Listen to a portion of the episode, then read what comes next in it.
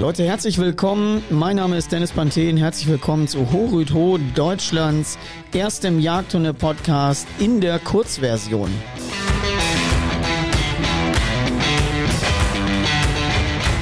Ich muss mich zunächst mal bei euch entschuldigen und deswegen kommt heute auch mal ganz ähm, unverhofft die Kurzversion, weil ich eigentlich vergessen hatte, euch zu sagen, dass wir offiziell mit dem Podcast in der Sommerpause sind.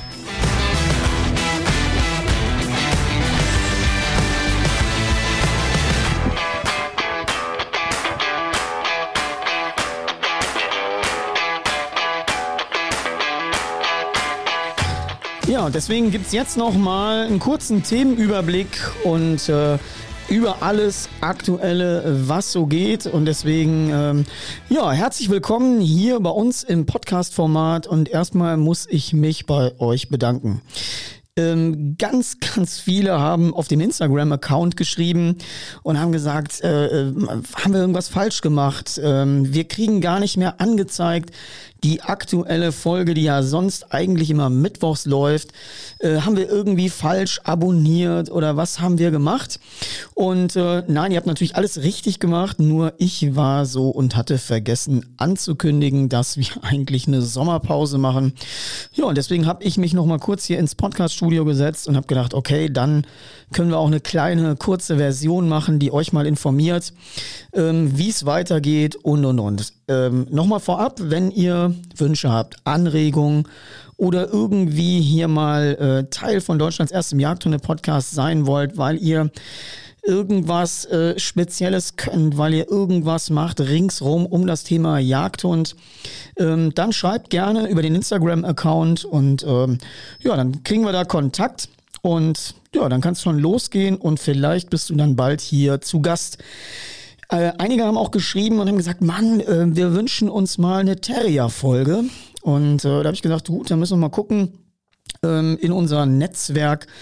Ähm, auch da, wenn jetzt irgendein begeisterter Terrier, Führer, Züchter, wer auch immer zuhört und sagt, boah, hätte ich mal Bock drauf, weil ähm, das ist auch mal ein Thema, was man hier mal richtig beleuchten kann. Ringsrum alles um den Terrier in seinem jagdlichen Einsatz. Dann meldet euch gerne, schreibt mir oder schreibt uns hier und äh, ja, dann lade ich euch gerne mal hier ein in den Podcast. Ja, was steht im Augenblick aktuell so an? Ja, Tagesgeschäft natürlich, HZP, ehrlich gesagt 90 Prozent Wassertraining. Ähm, ich denke, viele Erstlingsführer oder viele Hundeführer, gerade im Vorstehhundesegment, die jetzt hier zuhören, ja, sind aktuell in der gleichen Vorbereitung. Und äh, ich habe mir gedacht, wir können eigentlich das Thema mal ansprechen ringsrum um dieses um, oder ums HZP-Training und alle, die jetzt noch anrufen, weil sie nachts nicht mehr schlafen können, weil der Hund irgendetwas nicht mehr macht, rufen ehrlich gesagt 90 Prozent an wegen einer Schussproblematik am Wasser.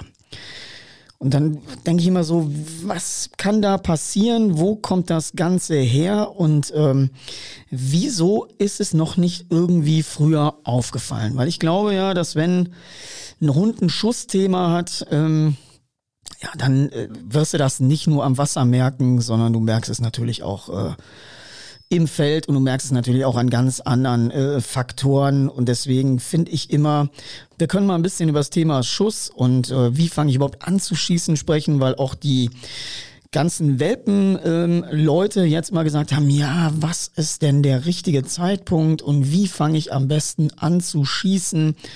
Und dann habe ich mir gedacht, okay, das ist eigentlich mal ein Thema, was wir hier mal im Podcast besprechen können. Ähm, Gerade wenn ich hier so ein, so ein Solo-Take habe, also ohne Interviewgäste, dann kann man eben solche Themen vielleicht mal ein bisschen genauer oder intensiver beleuchten. Also nur noch mal zur Info für euch, auch gerade wenn die Podcast-Gäste hier sind. Der Podcast wird nicht geschnitten. Das heißt, alles, was hier passiert, passiert. Wenn mir jetzt hier irgendwo mein Tablet runterfällt oder mein Glas Wasser umkippt, dann ist es, wie es ist. Trifft aber auch für meine Gäste zu. Kennt ihr schon aus den ersten Folgen. Ich finde das nämlich immer schwierig, wenn man da anfängt rumzuschneiden und zu sagen, ah, das und dies und jenes. Und bei dem Geräusch, also es ist, wie es ist. Kommen wir nochmal jetzt zum Thema Schuss. Ähm, wie steigen wir da ein? Wie geht's los im Thema? Also bei den Welpen, ich finde es immer ganz schwierig. Ich habe die Tage noch aus, aus einer Welpen-Online-Schule ähm, eine Nachricht gekommen, ja, wie steigen wir jetzt ein, wie fangen wir jetzt an? Ich merke auch immer wieder, dass ganz, ganz, ganz viel Scheiß in diesem Segment veranstaltet wird und die Hunde wirklich kaputt geschossen werden ähm, und denen eigentlich viel Mist hätte erspart bleiben können, wenn man es richtig macht.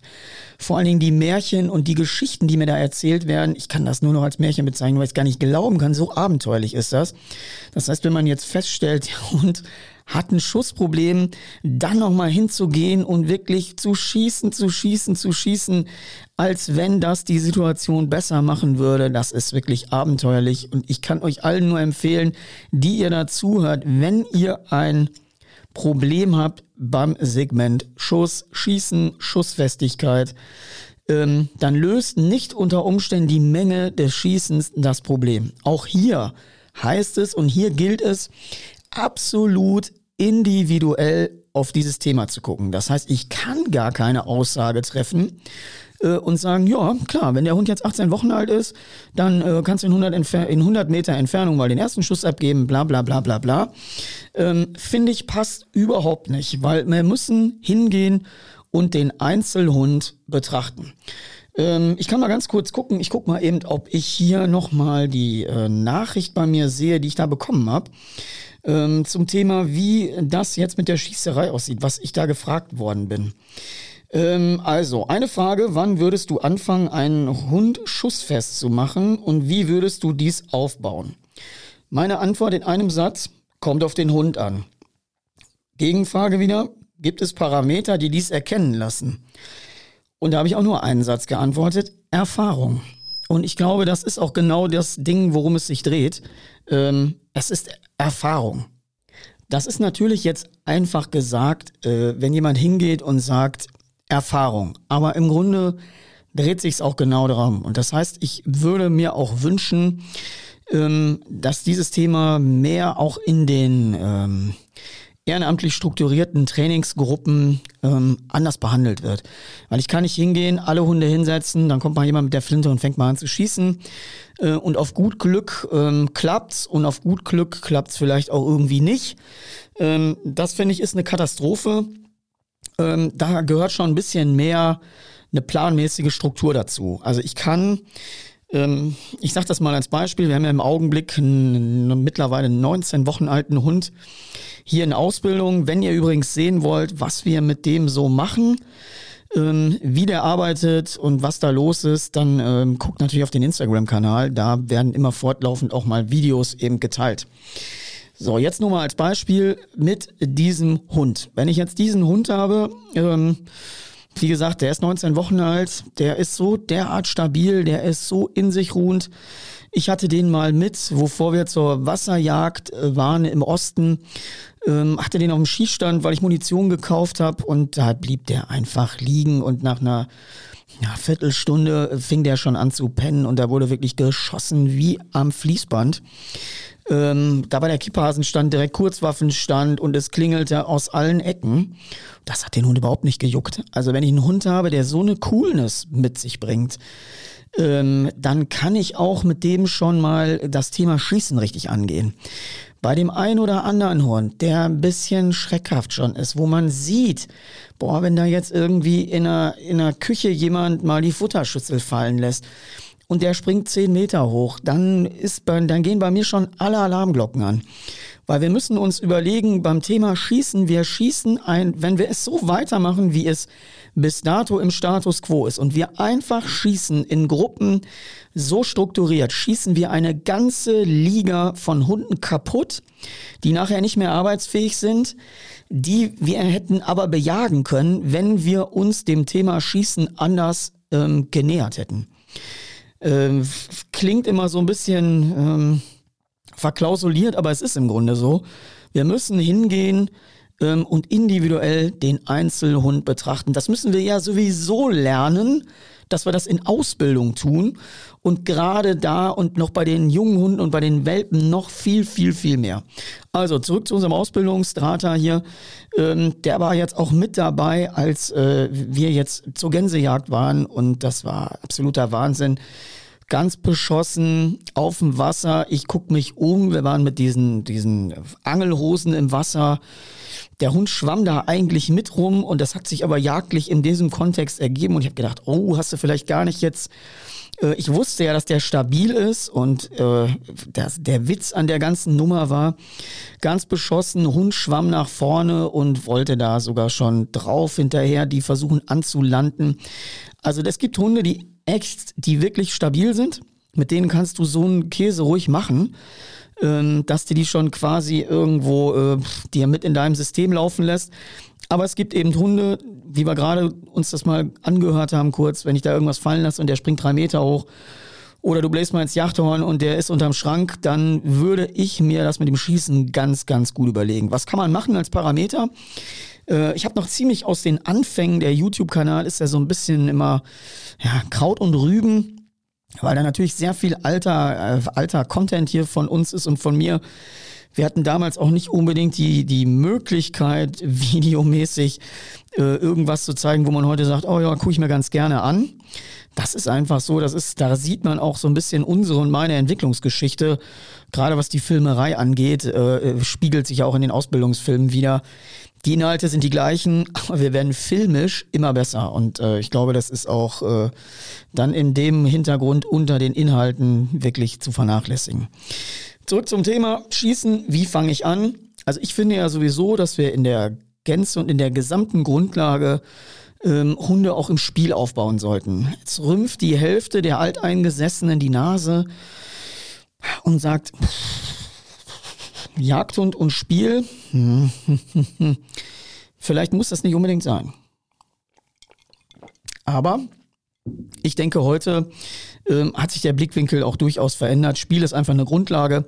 Ähm, Spiel ist das Ausloten von Grenzen. Es ist ähm, ein Bindungssystem mit dem Hundeführer. Es äh, lotet eigentlich alles aus. Also von Grenzen, von sozialer Interaktion und und und. Deswegen halte ich Spielen für eine absolut unerlässliche Grundlage. Wenn ich das jetzt habe, dass ein Hund sehr gut spielt, er ist motiviert, und äh, ich kann mit ihm wirklich ausgiebig und frei spielen. Das heißt, ich kann ihn ablenken, ich kann ihn irgendwie binden, ich kann ihn natürlich auch dafür in seinem Verhalten bestärken, wenn er auf den Rückruf kommt und ihr anfangt mit dem zu spielen und und und. Also Hunde machen ja immer Verhalten, was sich für sie lohnt und das ist auch ein ganz wichtiger Prozess, dass wir lernen quasi auch die Hunde mal für ihre Arbeit zu bezahlen. Jetzt wird wieder ein Großteil sagen, oh, der soll das doch für mich machen, ja. Mh, träum weiter. Das ist genauso wie dein Chef, dem eine nette Umarmung geht und sagt, Hans Werner, ist ganz freundlich, dass du hier wirklich jeden Tag zehn Stunden für mich buckelst und ich gebe dir wirklich meinen ganzen Respekt. Hier hast du einen richtig ehrlichen Männerhandschlag und jetzt äh, Dankeschön. Ähm, genauso in etwa ist es beim Hund. Wir müssen halt lernen, den Hund zu bezahlen. Wir haben eine Währung, mit der wir ihn bezahlen.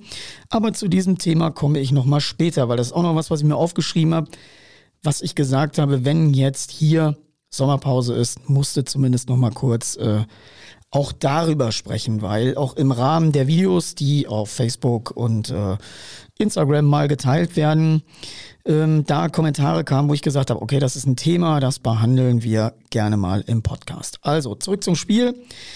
Wenn der Hund wirklich eine vernünftige Grundlage gelernt hat mit Spiel und und und, dann fange ich an wirklich ähm, auch sehr, sehr, sehr weit weg erstmal zu schießen, um mal eine Reaktion abzuklopfen, um mal zu gucken und zu sagen, ah, was macht er, wie verhält er sich. Das heißt, wenn Spiel für den hohe Motivation ist und er anfängt, das Spiel zu unterbrechen, sich umguckt oder vielleicht sogar so ein bisschen anfängt zurückzuziehen und ich ihn über Spiel nicht mehr stabilisieren kann, dann gebe ich überhaupt keinen zweiten Schuss ab, weil dann muss ich mir erstmal überlegen, okay, äh, wir haben hier, wir sind auf dem Weg zu einem Problem und hätten wir jetzt einfach standardisiert in der Gruppe fünf Schuss gemacht, dann hätte der Hund seinen Koffer gepackt und hätte gesagt, Dankeschön, auf Wiedersehen, das war's. Und deswegen bitte macht es nicht. Probiert es mal so aus. Und wenn er wirklich im Feld, gerade im Feld, in riesigen Feldflächen, ähm, ich hatte da auch gestern bei einem Suchentraining ähm, mal einen Jagdkollegen gebeten, ich sag, schieß bitte mal und ich war, keine Ahnung, 100 Meter weg. Ich habe den Schuss schon kaum noch irgendwie gehört. Das war irgendwie nur so ein Zischen, so pfst. auch der junge Hund, der dabei war, der hat das gar nicht quittiert. Das heißt, da auf diesem äh, Modell fange ich erstmal an. Und dann habe ich mich langsam ran, ähm, bis ich dann mal anfange in der Suche zu schießen. Aber was da auch nicht passieren darf, Leute, manche Probleme sind ja auch hausgemacht. Also wenn ich mir, und ich gucke mir eine Vielzahl von Schießproblemen an. Ähm, und manche Dinge sind auch hausgemacht. So, da ist einfach dann irgendwo der Hund bei der Suche, da ist geschossen worden. Der Hund lief zurück zum Hundeführer, Hundeführerin und die hat sich gefreut und jawoll und mach mal. Und der Hund hat gedacht, geil, wenn ich zurücklaufe, dann werde ich von denen bestätigt. Also, grundlegende Regel bei mir im Feld, läuft der Hund nach dem Schießen zu dir, wird er komplett ignoriert. Der kriegt nicht mal einen Blickkontakt. Er soll nämlich abhauen und weitersuchen, sondern soll nicht irgendwie auf den Schuss zu mir laufen, sich da womöglich noch hinsetzen und sagen, uh, uh, uh, keine Ahnung. Also deswegen bitte das nicht tun. Ähm, der Hund muss in der Suche bleiben. Er muss in der Suche bestätigt werden. Jetzt kann ich ja mal hier so zwei, drei Tricks mal aus dem Nähkästchen ausplaudern, ähm, wo man mal so ein bisschen sieht, welche Hebel kann ich eigentlich ansetzen, wenn ich so ein Problem habe. Und diese Tipps gebe ich wirklich gerne, weil ich finde es furchtbar, dass wirklich Generationen oder Teile davon wirklich einfach ähm, kaputtgeschossen worden sind und die man aber hätte noch wirklich sehr gut bejagen können. Weil es ist manchmal einfach nur der Einstieg in das Thema. Diese Hunde sind nachher ähm, auch wirklich schusshart und kommen auch dahin. Aber der, der Einstieg ist ein anderer. Und wenn ich da generell hingehe und sage, ach, der taugt nix und erstmal alle über einen Kamm schere, ja, dann äh, verliere ich Generationen von Hunden, ähm, die einfach vielleicht in ihrer Phase äh, dünnhäutig waren, die vielleicht denen es auch nicht gut ging, weil ich muss ja das Gesamtpaket berücksichtigen. Heißt auch, es kann ja auch mal sein, dass dein Hund einen schlechten Tag hat. Er fühlt sich schlecht, er hat vielleicht Fieber oder irgendetwas, arbeitet ihm, er hat Magenschmerzen und und und und ist gerade nicht so belastbar, ähm, weil er vielleicht wirklich tatsächlich nicht fit ist. Das ist ja nur eine Option von unendlich vielen Optionen. So, und weil ich das eben nicht voraussehen kann, muss ich ganz sensibel in das Thema einsteigen. Ich bin natürlich auch jemand, der sagt, wenn es nach hinten raus nicht passt, so, wenn alles das gemacht worden ist und es ist wirklich alles gemacht worden und wir haben das Problem, dann ist der Hund nicht für die Jagd tauglich. Da wollen wir gar nicht drüber reden. Das ist einfach Fakt, das ist so. Aber, großes Aber, der Weg dahin, der Weg dahin, Leute, ist doch entscheidend. Und äh, nur mal eben Flinte raus, hallo, hallo, hallo, bum, bum, bum, bum, bum, ist Kacke. So, so viel mal dazu. Das heißt, fangt an, euch sensibel mit diesem Thema auseinanderzusetzen und agiert dann dementsprechend nach Typ Hund. Also eher der Schreckhafte, ganz vorsichtig in das Thema gehen. Gar nicht in der Gruppe rumballern. Wer auch immer irgendwie sich einredet, ja, wenn ich jetzt drei schussstabile Hunde daneben setze, dann bringt das was, weil der sich an denen orientiert. Für diese Scheiße gehört ihr geohrfeigt. Also ganz im Ernst, das ist der größte Blödsinn überhaupt. Ein Hund, der Panik hat, dem ist es scheißegal, ob daneben drei wie die Ölgötzen sitzen. Der hat einfach Panik. Und wenn ich da schieße, schieße, schieße, dann mache ich es nur nach hinten raus schlimmer. Also bitte hört endlich mit diesem Blödsinn auf und fangt mal an, ein bisschen nachzudenken. Ich muss das wirklich mal so mahnend hier sagen und da platzt mir auch der Kragen. Äh, das merkt man mir mit Sicherheit jetzt hier auch an. Aber es ist, es ist so ungerecht, dass da einige aussortiert werden, die nicht aussortiert gehören. Wie gesagt, ich bin der Letzte, der nicht aussortiert, wenn der Hund nicht tauglich ist. Da bin ich der Erste, der den Leuten sagt, pass auf, hier ist jetzt eine Grenze, hier ist ein Limit, das war's. Wir haben alles versucht, wir haben jeden Stein umgedreht und das ist jetzt das Ende. Das muss man nämlich auch erkennen. Man kann nicht in der Ewigkeit doktern und äh, da rumfummeln. Das heißt, wie gesagt, kümmert euch sensibel um dieses Thema. Jetzt muss ich direkt mal hier einen Schluck trinken, aber das ist auch, weil es mich einfach ärgert. Es ärgert mich in einem Ausmaß, wo ich mir dann denke, das sind alles so erfahrene Leute, die müssen das doch seit Generationen sehen. Aber ich kann doch nicht einfach den Stempel taugt nix, bumm, auf die Akte machen, äh, wenn ich überhaupt es unter den schlechtmöglichsten Bedingungen dieses Thema angefangen habe. Und deswegen wünsche ich mir da ein bisschen ja, sensibleren Umgang. Jetzt kommen wir zum nächsten Punkt. Ähm, was auch noch ein ganz wichtiger Fakt ist, wir, ich möchte nochmal auf das Thema Futter bestätigen, ähm, ja, bestätigen durch Futter. Ah, ich muss gerade mal gucken. Wir haben nämlich jetzt, wenn wir ein neues Thema beginnen, haben wir natürlich einen neuen Themenjingle. Direkt eigentlich mal Zeit, den hier auszuprobieren. Ich hoffe, ich drücke jetzt hier die richtige Taste.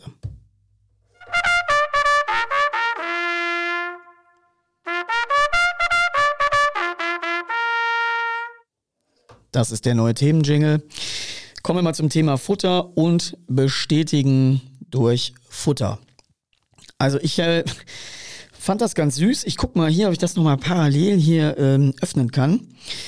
Ähm, weil das auf Facebook, glaube ich, ein Thema war und ähm, Ne, kriege ich jetzt hier nicht geöffnet. Aber ich habe das gelesen und da schrieb auch jemand und sagte, der sah das, ähm, der sah unsere Aufbauarbeit da beim Thema Apport.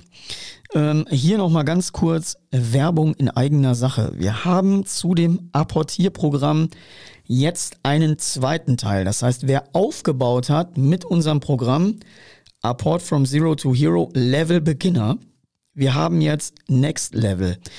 Next Level umfasst allerdings nur einige sehr, sehr wichtige Punkte, die auf die Kürze dort im Programm zusammengefasst sind.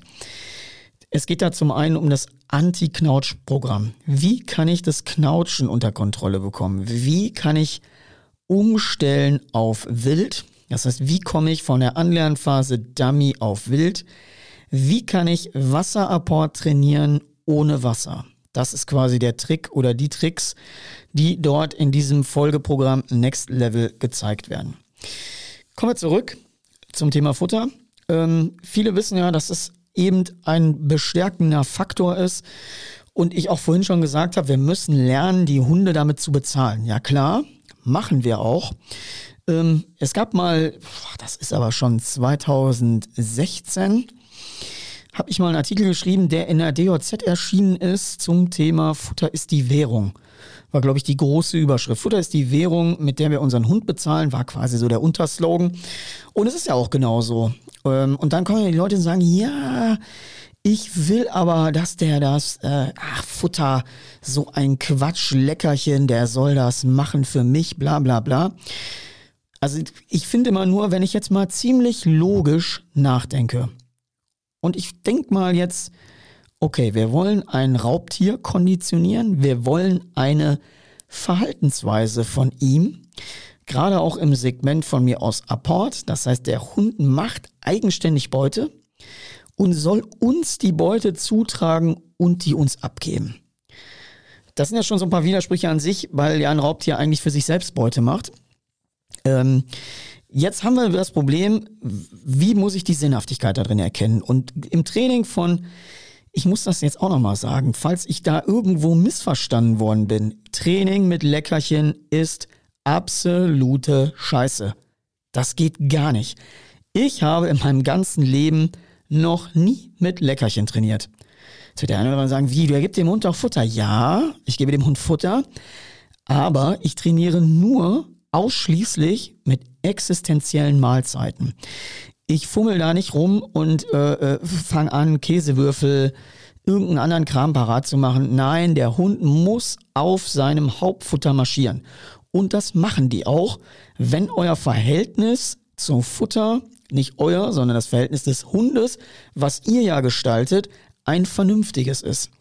Wenn ich dann immer höre, ja, der frisst so schlecht, ja, da sind ganz viele hausgemachte Probleme bei. Dann geht die Mutti nämlich zum Kühlschrank und dann holt die Mutti Quark und dann hat der Hund die Leute super geil konditioniert, weil er nur einmal so ekelig vom Napf weggucken muss. So, uh. Und dann geht die Mutti schon los. Dann geht die schon zum Kühlschrank und dann holt die mal eine Dose Rinti oder irgendein anderes Frischfleischprodukt und hübscht das Ganze auf und dann wedelt der Hund. Jawoll, hat er nämlich ganz gut verstanden, wie er seine Besitzer konditioniert. Also, zurück zum Thema bewusster Umgang mit Futter. Ähm, ist super, super wichtig. Und es wird viel zu wenig nachgedacht über das Thema Futter. So, heißt, ich, jetzt kommen wir mal zu dem Punkt. Nochmal zum Thema zurück. Konditionieren von Raubtieren. Wir wollen eine gewisse Verhaltensweise. Jetzt muss ich doch mal sehr, sehr, sehr logisch überlegen. Ich habe, ich muss Ich muss, ich sage das jetzt mal ganz überspitzt und auch absichtlich überspitzt, ich muss den Hund doch sowieso füttern. Ich muss ihm zweimal am Tag Futter geben. Nicht nur ich muss, ich möchte es natürlich auch, aber ich, ich übertreibe das jetzt. Ich muss ihm zweimal am Tag Futter geben. Und warum zum, zu Gottes Willen kann ich nicht dann auch eine Gegenleistung dafür verlangen? So wie jeder Einzelne, der hier zuhört, zu seiner Arbeit geht und für seine Tätigkeit eine Gegenleistung in Form von Geld bekommt. Das heißt, der Hund ist doch in der Lage, für seine Arbeit, die er für uns verrichtet, eine Gegenleistung in Form von Futter zu bekommen. Und ich bin doch, mir müsste doch einer mit dem Hammer ins Gesicht schlagen, wenn ich diese zwei Phasen am Tag nicht ausnutze, Verhalten zu bauen, was ich sowieso brauche. Ich brauche einen Rückruf, ich brauche Apportieren, ich brauche Down- und ein Abbruchssignal. Und in der Grundkonstellation des Zusammenbauens dieser Verhaltensweise, dieser Verhaltensweise, kann ich doch wirklich hingehen und mein Futter verstärkend benutzen. Da frage ich mich immer, wie kann man so, wie kann man denn so, so, so verrückt sein, dem das morgens und abends da gratis hinzustellen und ihm aber einen ganzen Tag die Fresse zu polieren für Verhaltensweisen, die wir uns irgendwie von ihm wünschen, in denen der Hund meistens überhaupt keinen Sinn erkennt. Also da muss ich doch nur dämlich sein, wenn ich diese Karte und das ist ja, das ist ein Gamechanger, das ist die Karte überhaupt, wenn ich die nicht spiele. Also da fallen mich immer wie Leute und sagen, ja, äh, äh, was ist denn, wenn er satt ist? Ja, er hat morgen wieder Hunger, genauso wie du auch. Und er hat morgen auch wieder Bedarf, genauso wie du Bedarf hast an Geld. Deswegen gehst du arbeiten und deswegen bekommst du von deinem Chef deine Gehalt, äh, dein Gehaltscheck, dein, deine Kohle, deine Knete. Und das ist doch ziemlich einfach. Ihr lernt bitte mal den Hund für seine Verhaltensweisen zu bezahlen. Und wenn man den umstellt und damit arbeitet, dann wird man ganz schnell feststellen, wow, der hat ja richtig Bock, mit mir zu arbeiten. Er freut sich, die Rute wedelt und er sagt, yay, yay, yay, was können wir Tolles machen? Was darf ich machen? Wie kann ich meine, äh, mein Futter ins Verdienen bringen? Das ist doch genial. Das ist doch wirklich absolut die Gewinnerkarte. Und dahin zu gehen und zu sagen, ja, was mache ich denn, wenn der satt ist? Und ich renne nicht nur mit Leckerlis rum. Nein, wir sind auch, das ist auch das Geile, dass immer generell damit diese Totschlagkeule, hier, ich da nicht immer Futter dabei. Nein, hast du natürlich nicht. Alles gut. Aber ich muss doch auch mal überlegen, in welcher Phase bin ich denn? Bin ich in einer Anlernphase, in einer Immerbestärkungsphase mit kontinuierlicher Verstärkung, um ein Verhalten zusammenzubauen? Geil, Bingo, Jackpot, ja, dann habe ich Futter mit. Dann habe ich auch einen Klicker als Werkzeug operanter Konditionierung mit. Aber genauso wie ich kann da mit dem Klicker nicht pirschen gehen. Nein, kannst du nicht. Äh, außer du möchtest äh, das Wild natürlich vorab informieren, dass du da bist, dann kannst du das gerne machen. Ähm, aber das ist auch gar nicht vonnöten, weil äh, du fährst ja auch heute nicht mehr mit Stützrädern Fahrrad. Also da frage ich mich manchmal irgendwie, äh, ist hinter Mond noch irgendwie eine Wohnung frei? Also das ist ja unglaublich. Wie kann man denn da so irgendwie ein Brett vorm Kopf haben, dass man glaubt, man rennt da noch mit durch den Wald? Also Leute, Aufklärungsarbeit. Wir müssen Aufklärungsarbeit leisten und müssen ein bisschen Wege operanter Konditionierung besser erklären. Ähm, macht das. Investiert mal in eure Fortbildung ich mache jetzt hier auch nochmal Werbung in eigener Sache. Wir haben tolle Ausbildungsfilme. Es werden mehr und mehr und mehr dazukommen jetzt. Ähm, nutzt das Wissen, saugt das auf, arbeitet damit. Und wenn ich sehe, wie geil damit gearbeitet wird, wenn ich in die Online-Schulen gucke, was da abgeht. Ich reposte ja manchmal Videos von Leuten, die da wirklich völlig lustiges Zeug zusammenbauen auf unseren und auf meinen Grundlagen hier. Äh, und das zeigt, wie, welcher Motivation die Hunde arbeiten. Alles Menschen, die ich noch nie im Leben gesehen habe, die wirklich auf Basis der Filme oder der Schulen arbeiten. Äh, macht damit, ähm, werd auch du zum Gamechanger. Mehr kann ich dazu eigentlich gar nicht sagen. Ähm, das, das Thema Futter müsste eigentlich mal eine eigene Podcast-Folge bekommen und vielleicht kann ich auch mal jemanden einladen ähm, aus der Futtermittelindustrie, wenn hier jemand zuhört und sagt, wow, ich bin der richtige Partner. Ähm, komm gerne mal hier in Deutschlands ersten Jagdhunde-Podcast und wir sprechen mal zu dem Thema, weil Futter ja noch ein viel weitreichenderes Ding ist. Also wenn ich jetzt zum Beispiel nur mal so in die klassische Arbeit des Hundetrainers gucke äh, und ich habe einen Hund, der, wo ich eine Familie anrufe und sagt, ja, der Hund ist verhaltensgestört und der beißt uns und der rastet hier den ganzen Tag in der Wohnung aus. Und dann kommst du da hin und guckst dich um und denkst so, hat er viel Bewegung? Gehen Sie 20 Kilometer Radfahren mit dem? Nein, sondern die gehen dreimal um den Busch, weil der auch nicht hört, können sie nicht von alleine anmachen. Und dann siehst du, dass die den hochkalorisch ernähren, dass der richtig Feuer kriegt über sein Futter. Das heißt, der kriegt richtig Energie. Und weil er überhaupt nicht weiß, wohin mit seiner Energie, dreht er richtig am Rad. Das heißt, ich muss doch auch als Trainer mal ganzheitlich gucken. Heißt nicht nur so, hö, hö, hö, ja, dann hau ich ein paar rein, mach ein Stachelhalsband drum oder was auch immer, sondern ich muss mir noch mal das ganze Projekt Hundeführerin, Hundeführer, Hund, Konstellation komplett angucken, um zu überlegen, was ist da an Optimierungsbedarf. Und Futter steht da ganz, ganz oben auf dem Zettel. Also, oder du hast einen Hund, der vielleicht scheiße ernährt wird und du wunderst dich immer, ach Mann, ey, der Hans und Franz hier auf der Yacht, der hat so einen schönen Hund und der gibt Gas und meiner ist immer nach zehn Minuten hat er schon keine Lust mehr. Ja, überleg doch mal, vielleicht hat er gar keinen Dampf mehr. Vielleicht ist sein, seine Energiebilanz einfach völlig im Arsch. Wenn du dem nur Pappe zu fressen gibst, dann darfst du dich nicht wundern, wenn hinten kein Ferrari rauskommt. Also, Leute, das Thema Futter werden wir hier nochmal richtig aufmachen. Ich schreibe es mir jetzt mal hier auf den Zettel. Ähm, ich lade gerne Experten dazu ein. Wenn ihr äh, Futterexperten kennt, schickt sie zu mir. Ich äh, werde sie gerne hier einladen und wir reißen das Thema mal ganz auseinander, weil auch diese Thema energetische Verwendung, der Umgang auch auf der Jagd. Wir brauchen ja Leistung aus den Hunden. Die Körperlichkeit ist ja da mega intensiv. Ihr müsst mal lernen, Hunde, von denen wir solche Leistung verlangen, mal wie einen Spitzensportler zu betrachten. Wie ein Fußballer vom FC Bayern oder von irgendeinem anderen Club. Zu sehen, boah, das ist ein Hochleistungsathlet. Ich muss den vorbereiten. Ich muss den ausdauermäßig trainieren, ich muss Muskulatur trainieren, ich muss den energetisch richtig versorgen. Das sind doch alles Themenblöcke, Leute, über die wir mal sprechen müssen. Und nicht nur irgendwie rupp mal an alleine und setz ihn mal hin und sitz und wir lernen alle die Prüfungsordnung auswendig. Die sollte ja sowieso jeder auswendig kennen. Aber man muss da auch mal sagen, äh, wir gucken mal in die ganzen anderen Themen. Wir trennen die Blöcke. Wer jetzt meinen aktuellen Artikel im Jägermagazin gelesen hat, äh, zum Fehl, zu Fehler in der Jagdhundeausbildung, dass wir nicht hingehen und die ganzen Konzepte trennen. Training, Erziehung, Anlagenförderung und in diesen unterschiedlichen Baustellen uns Arbeitspläne machen. Leute, wir haben viel zu tun. Ja, ihr seht, äh, man kann sich hier wirklich in Rage reden. Es ist einfach so. Obwohl ich das nicht mag, diese Solo-Auftritte hier. Ich habe am liebsten Gäste. Ich sag's euch, wie es ist. Ähm, ich freue mich übrigens. Die Sommerpause wird noch ein ganzes äh, Weilchen hier andauern. Wir werden weiter Themen sammeln hier für den Podcast. Äh, ich hoffe, ich sehe euch auf dem Hubana-Event äh, im September. Da bin ich ja mit meinem Team vor Ort und äh, da machen wir wirklich, wir wollen da die ganze Zeit durchtrainieren. Also wer Lust hat, Hund mitnehmen, herkommen, wir werden da trainieren, uns austauschen. Ich möchte euch da eine Plattform bieten, euch auszutauschen, dass man sich kennenlernt und, und, und, und, und.